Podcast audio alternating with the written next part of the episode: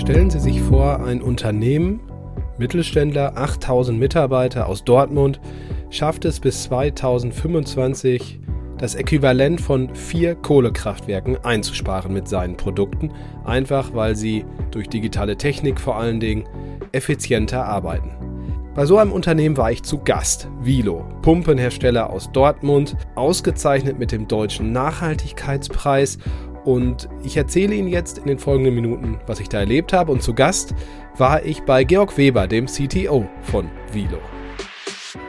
Markt und Mittelstand, der Podcast. Deutschlands Stimme für Familienunternehmen. Aktuelles und Zukunftsthemen rund um den Motor der deutschen Wirtschaft. Mit Thorsten Giersch.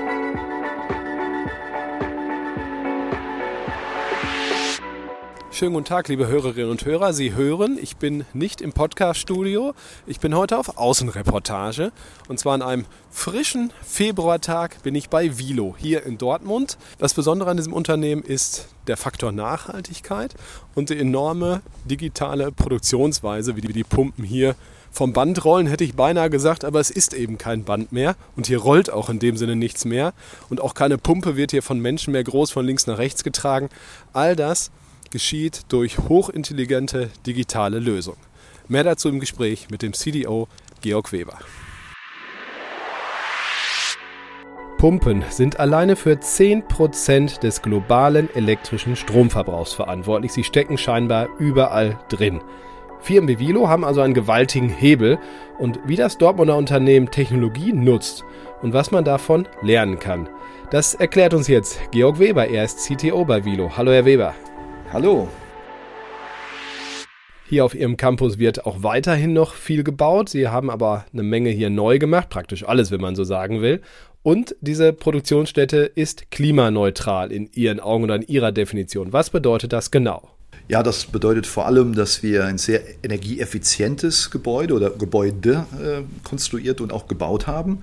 Das bedeutet aber auch, dass die Energie, die wir verbrauchen, dass die klimaschonend ist. Und äh, ein Beispiel davon, äh, wir haben zurzeit äh, eine PV-Anlage, Photovoltaikanlage mit einer Leistung von 1 Megawatt auf unseren Dächern, die ungefähr so 10, 15 Prozent unseres Energiebedarfs schon abdeckt.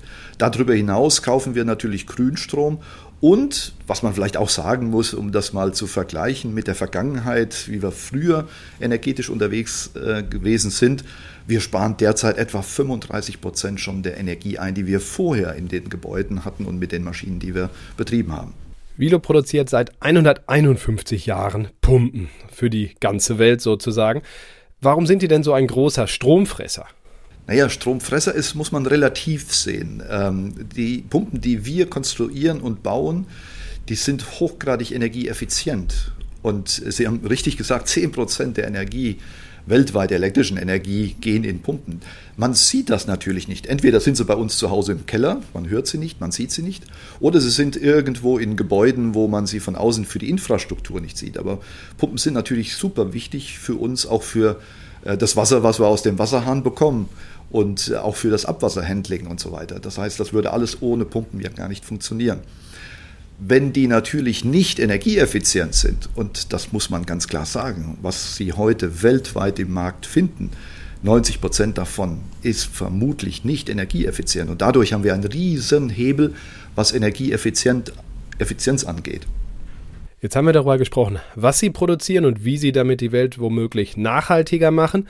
Und die andere Frage ist ja, wie Sie produzieren. Sie haben 2020 den Deutschen Nachhaltigkeitspreis gewonnen, übrigens in der Kategorie Klima, ähm, und gleichzeitig sehr gute Zahlen vorgelegt, zumindest ein starkes Umsatzwachstum. Wie gehen denn Nachhaltigkeitsziele und Absatzziele zusammen?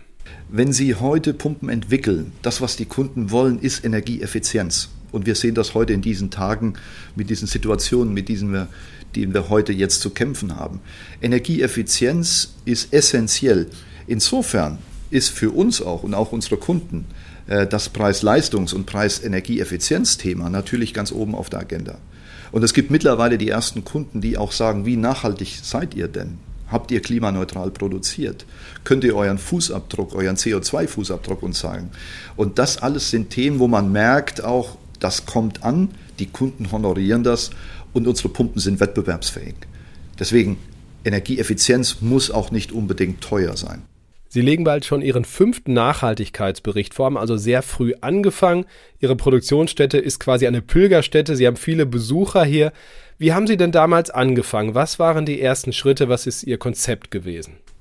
Ja, zu, zum einen muss ich natürlich sagen, dass, dass Vilo schon immer in seiner DNA auch das Thema Nachhaltigkeit verortet hatte. Das, heißt, das Thema war für uns nicht neu.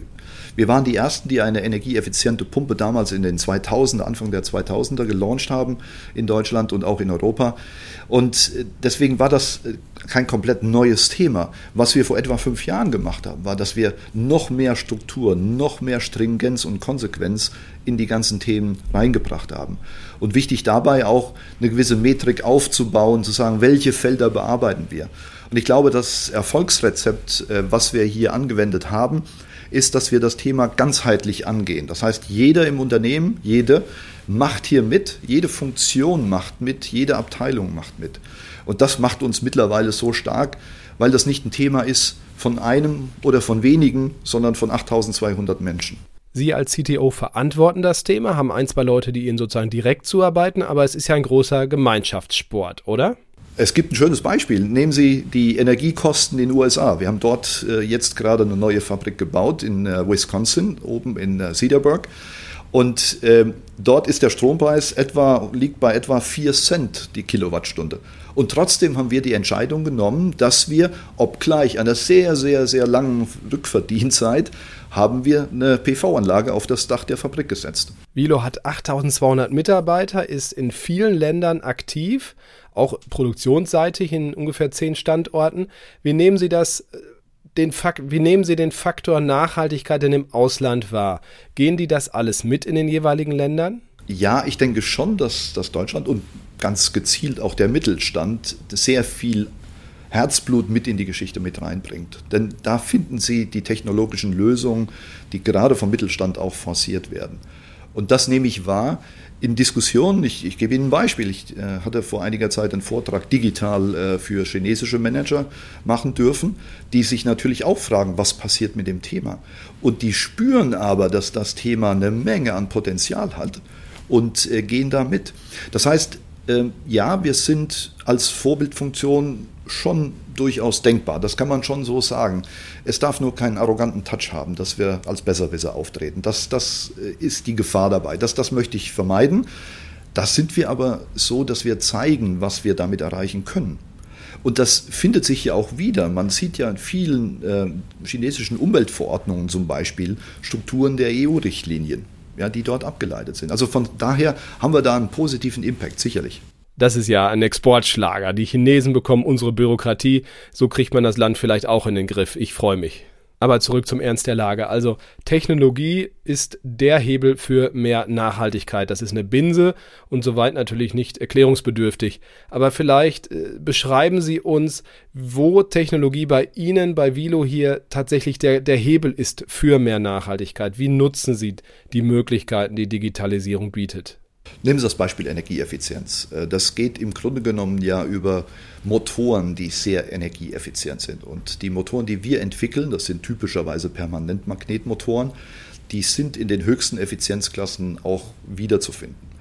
Und das Thema Digitalisierung spielt hier eine sehr große Rolle, denn über die Digitalisierung können wir eine Menge an Energie einsparen. Wenn man jetzt über die eine Komponente Pumpe in einem System nachdenkt, dann ist das schon ein super Effekt. Aber die größten Effekte liegen im Grunde genommen in der Applikation, wenn man ein ganzes Gebäude nimmt, was gemanagt werden wird. Oder auch äh, eine gesamte Kläranlage, ein Wasserwerk, äh, dieses Themen. Das heißt, dort sehen wir Riesenpotenziale, die wir auch schöpfen könnten. Das ist jetzt nur ein Beispiel. Ein anderes Beispiel ist Recycling. Also die Magnete, wenn ich auf die Magnete zurückkomme, die versuchen wir zu recyceln und wieder zu benutzen. Dadurch kommen wir weg von dem Thema der seltenen Erden und der Knappheit dieser seltenen Erde. Und das ist auch ein Thema, was uns seit Jahren jetzt beschäftigt, dass wir zum Beispiel versuchen, alle Pumpen aus dem Feld zurückzunehmen, die nicht mehr gebraucht werden. Jetzt fallen Vilo-Pumpen natürlich nicht aus dem Feld, äh, aber im Grunde genommen äh, nehmen wir die nach 15, 20 Jahren auch zurück und gerne zurück. Ich habe das große Glück gehabt und konnte noch mit in die Montagehalle und habe eine kleine Führung bekommen. beeindruckend ist tatsächlich das Zusammenspiel von Technologie und Handwerk. Also tatsächlich werden ja viele der Pumpen noch in Handmade, wirklich in Manufakturarbeit erstellt.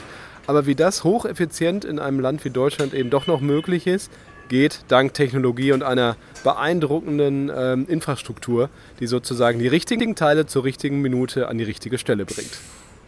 Mitten in der Produktion hängt übrigens der Deutschland-Achter, der 2012 Gold geholt hat. Man muss wissen, Herr Opländer ist begeisterter Ruderer, Ruderer und Vilo ist auch Sponsor. Hängt hier also für alle gut sichtbar. Und Wassersport hat ja irgendwie auch mit Pumpen zu tun. Wenn Sie sich jetzt mal in die Zukunft versetzen, in den Nachhaltigkeitsbericht 2025, 2030, was sind so Punkte, die wir darin lesen werden, die aus heutiger Sicht wirklich noch ein dickes Brett sind, was man bohren muss? Naja, also man kommt sicherlich nicht davon weg, dass unsere Pumpen mit Strom betrieben werden, auch wenn die super, super effizient sind. Davon kommt man nicht weg. Was sicherlich wichtig sein wird, auch wenn, wenn man jetzt ein paar Jahre, wie Sie sagen, vorausdenkt, dann ist das die Applikation das heißt, dass wir noch stärker mit den Kunden sehen, wie können wir die Pumpen noch besser einsetzen. Zum Beispiel werden die nicht überdimensioniert, das ist oft ein Thema, ja, dass aus Angst heraus die Pumpen zu groß dimensioniert werden. Da geht unnötig Energie flöten. Aber auch bei der Nutzung der Energie. Also uns wäre es natürlich ganz, ganz lieb, wenn wir mit den Pumpen, mit den vor allem größeren Pumpen, äh, dort auch Energieverträge, die auf Grünstrom basieren, mitverkaufen könnten. Sowas, so ein Modell gibt es heute noch nicht. Aber das sind so denkbare Modelle, wo man sagt, in ein paar Jahren müsste das möglich sein. Dann hätten wir im Grunde genommen äh, die, die Lösung für unser, unser Thema. Kommen wir zum Schluss zum Wasserstoff. Ich bin ja an der Pilotanlage auf dem Weg hierher vorbeigeschlendert. Was steckt dahinter? Ja, erstmal ein ganz, ganz tolles Thema. Also spot on, wir sind mitten in dieser Energiekrise natürlich mit dem Thema gestartet. Das hat uns auch beflügelt. Ähm, wir sind als, als Pumpenhersteller natürlich immer schon in der Peripherie der Wasserstoff, Her, Wasserstoffherstellung äh, beschäftigt. Aber jetzt haben wir uns im Grunde genommen getraut, äh, über die Herstellung in einem Verbund auch wieder von mittelständischen Unternehmen, aber auch einem Großunternehmen, in dem Falle Schneider Electric, arbeiten wir sehr eng zusammen und machen gemeinsam eine Pilotfabrik. Das haben Sie gesehen jetzt. Dort stellen wir schon grünen äh, Wasserstoff her. Also grünen Wasserstoff bedeutet äh, Wasserstoff, der mit regenerativen Energien hergestellt wird. Und wir nutzen unsere PV-Anlage quasi, um diese Herstellung zu beflügeln dieser Wasserstoff, der dort produziert wird, mit Elektrolyseuren, die hier auch in Deutschland entwickelt wurden und in Münster produziert werden, ähm, ist es so, dass wir dort im Grunde genommen zwei Funktionen haben. Wir können überschüssigen PV-Strom, der zum Beispiel am Wochenende, wenn die Fabrik nicht läuft, ähm, eingesammelt wird, können wir den zurückspülen und äh, quasi als Strom wieder mitverwerten und zweitens die Abwärme der Brennstoffzellen quasi zum Heizen oder auch zum Kühlen äh, von unserer Fabrik auch nutzen. Das heißt, damit hat man Effizienzgrade, die bis zu 65 Prozent äh, gehen nach unseren Schätzungen. Und äh, momentan ist es so, dass dieses Konzept zum einen auch als Notstromfunktion oder, oder Netzersatzstromfunktion dienen kann, aber auch quasi um überschüssigen Strom, der produziert wird durch regenerativen Energien, weiter zu nutzen. Das heißt, Sie nutzen diese Wasserstoff-Pilotanlage, deswegen heißt sie so, erstmal hier, ist aber auch ein Geschäftsmodell, das Sie quasi weiterverkaufen wollen, oder? Das entwickelt sich gerade und wir sehen, die Resonanz äh, beim potenziellen Kunden ist unfassbar groß. Äh, wir müssten viel, viel schneller noch sein, weil der Hunger nach so einer Lösung ist natürlich groß. Das heißt, wenn man sich jetzt überlegt, dass man natürlich hoffentlich ab, ich sag mal 2026 etwa grünen Wasserstoff auch importieren kann, dann gibt es natürlich immer noch den Bedarf, dass man dezentral grünen Wasserstoff auch produziert und auch verwendet. Denn wir haben diese Wasserstoffleitungen, die es irgendwann dann mal gibt in Deutschland.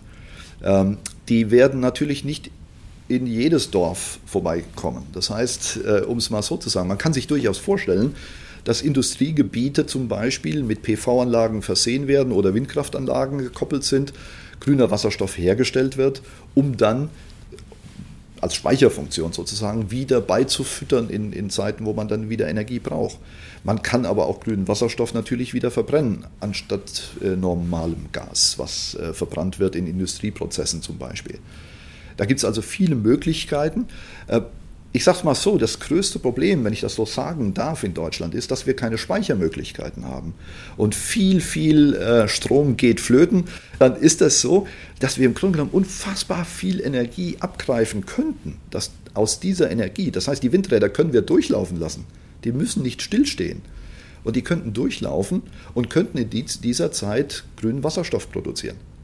Wenn Sie keine Wärme nutzen, dann mit einer kleineren Effizienz, aber besser als nichts. Und ich denke mal, das sind Modelle, wo wir momentan mit potenziellen Kunden das auch diskutieren.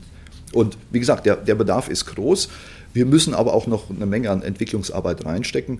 Aber es ist ein unfassbar spannendes Feld. An diesem Beispiel Wasserstoffpilotanlage sieht man auch den Wert, teilweise auch die Notwendigkeit von Kooperationen, oder? Sonst kriegt man das Thema Nachhaltigkeit ja nie wirklich gegriffen. Ich glaube, ein, Erfolgsrezept, auch wenn man weiterkommen will, ist die Offenheit.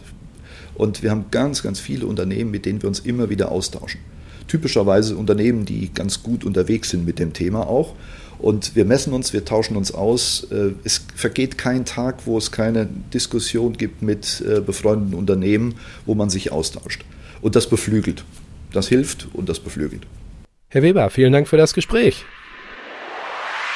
So, liebe Hörerinnen und Hörer, Sie merken, ich bin aus der Produktionshalle wieder heraus, komme am Gasometer von Hösch, linke Hand vorbei und an den alten Industriehallen hier in Hörde und würde sagen, ich hoffe, es hat Ihnen gefallen. Bleiben Sie gesund und erfolgreich. Bis nächste Woche. Tschüss.